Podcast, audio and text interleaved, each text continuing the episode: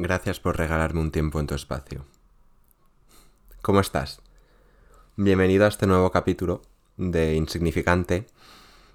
Que bueno, esta semana es verdad que ha sido complicado y bueno, tenía mucho trabajo con la universidad y eso y es verdad que lo estoy haciendo un poco al último momento. Son las 10 y 29 de la noche del sábado, sabiendo que quiero subir este podcast a las 10 de la mañana el domingo y que no lo tengo nada preparado. Así que igual divago un poco, como hace 15 días, pero bueno, o sea, veremos a ver lo que sale de aquí. Hoy quería hablar contigo de felicidad, porque es verdad que esta semana ha sido un poco complicada y no he estado en mi mejor momento. Y de hecho tenía grabado otro podcast, pero mm, no sé, me apetecía hablar de felicidad. Así que, pues, la definición que nos da la RAE es estado de grata satisfacción espiritual y física. Que yo creo que es la definición más fuerte que puede darte. O sea, que se puede dar de, de la felicidad. Hace uno o dos meses tuve una conversación con mis amigas en la que justamente hablábamos de felicidad. Y la cuestión era esta, ¿se es o se está feliz? Y en ese momento contesté sin pensarlo, se está feliz. Porque para mí, o sea, la primera cosa que me venía a la mente cuando te decían felicidad es algo pasajero, que no tiene por, no tiene por qué ser siempre. Pero con la reflexión cambié de idea y dije, no, se es feliz. Y yo creo que lo que tenemos asumido como felicidad es un poco el cúmulo de ser feliz y estar feliz a la vez. Y es justamente ahí cuando empiezan a explotar esas emociones y sientes muchas cosas al mismo tiempo. Y bueno, en mi caso, durante mucho tiempo no sabía gestionarlo y era, uff, estoy muy feliz y estoy muy bien. Que luego la caída era muy dura también. Pero bueno, de eso ya hablaremos en otro podcast. Así que sí, felicidad. Es un tema complicado. Y mm, sí, creo que somos felices. Es pues un poco... Mm, a ver, no quiero decir que todo el mundo nace feliz, porque es verdad que hay gente que pues la felicidad le cuesta mucho sentirla. Y en ese caso, pues no se puede decir que es una persona feliz es una persona que está feliz igual en algún momento, pero por circunstancias de la vida igual pues le es muy complicado ser feliz. Que luego esto tampoco quiere decir que no pueda sentir esa felicidad. Es solo que igual le cuesta más. Yo me considero una persona feliz. Es verdad que he tenido mis momentos altos, mis momentos bajos, pero que bueno, eso también forma parte de la vida, yo creo. Y... A ver, si escucháis ruido hoy es porque los vecinos de arriba están gritando. Así que... bueno, tengo que grabar el podcast de todas formas, así que... Soy feliz así. Ya está. Y pues eso, como te estaba diciendo, em, la felicidad yo creo que es, por una parte, algo que se construye. Y tampoco se puede negar que hay una parte un poco de, de suerte, entre comillas. Algo que no puedes controlar o sea, es que la felicidad no creo que sea algo que se pueda controlar. Y bueno, a ver, sí, puedes buscar controlarla haciendo algo que te guste. Pero al fin y al cabo yo creo que ese algo que te guste, si no es feliz, no te gustará. O sea, quiero decir, no estarás feliz solo porque haces algo que te guste. Y es ahí donde está un poco la complejidad de, de la felicidad. porque es algo que no puedes controlar es que tu estado de ánimo puede cambiar en un día cinco veces. Bueno, o por lo menos es mi caso, igual a ti no y tienes suerte por conseguir mantener tu estado de ánimo todo el rato más o menos igual. Que ahora que lo pienso igual no es una suerte. Porque esos momentos también de altibajos son los que te activan. Otra definición que nos da la RAE, también de felicidad, es persona, situación, objeto o conjunto de ellos que contribuyen a hacer feliz. Por ejemplo, mi familia es mi felicidad. Y es verdad que yo estoy bastante convencido con esta mm, definición. Porque muchas veces los momentos en los que realmente me he sentido feliz es porque estaba rodeado de mi gente. Y justamente es esa gente igual que te ayuda a alcanzar esa felicidad. Porque necesitamos apoyarnos en los demás y no podemos pretender ser felices solos. Hay gente que lo consigue, igual.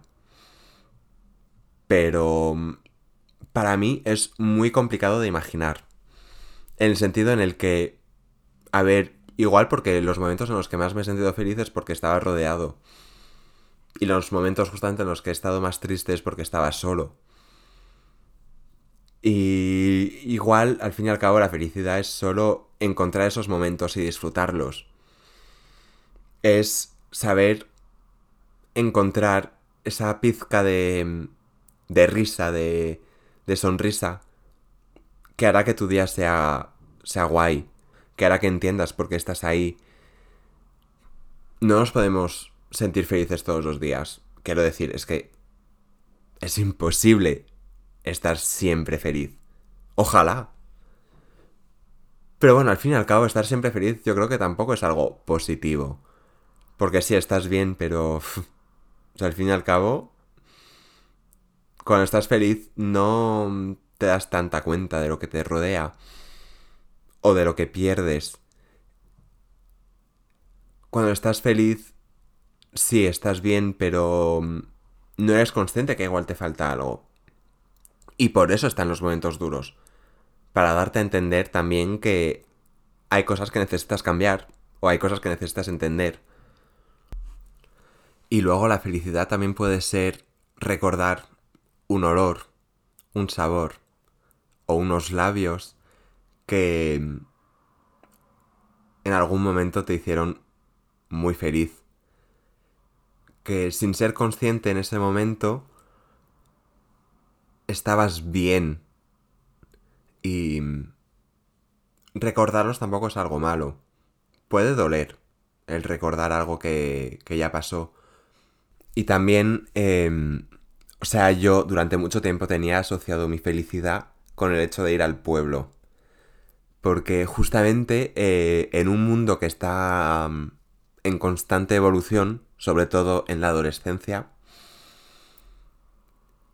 el pueblo para mí representaba todavía esa infancia, esa inocencia que todavía no perdía cuando iba allí. Y para mí el pueblo, y yo creo que para mucha gente, o sea, los que tienen pueblo entienden también el peso de eso. Y es que se crea como una bola, una burbuja en la que todo es perfecto, todo es precioso durante esas semanas de verano en las que estamos todos juntos que luego esa pompa explota y se vuelve a regenerar el año siguiente. Y pues sí, para mí era mi momento de felicidad.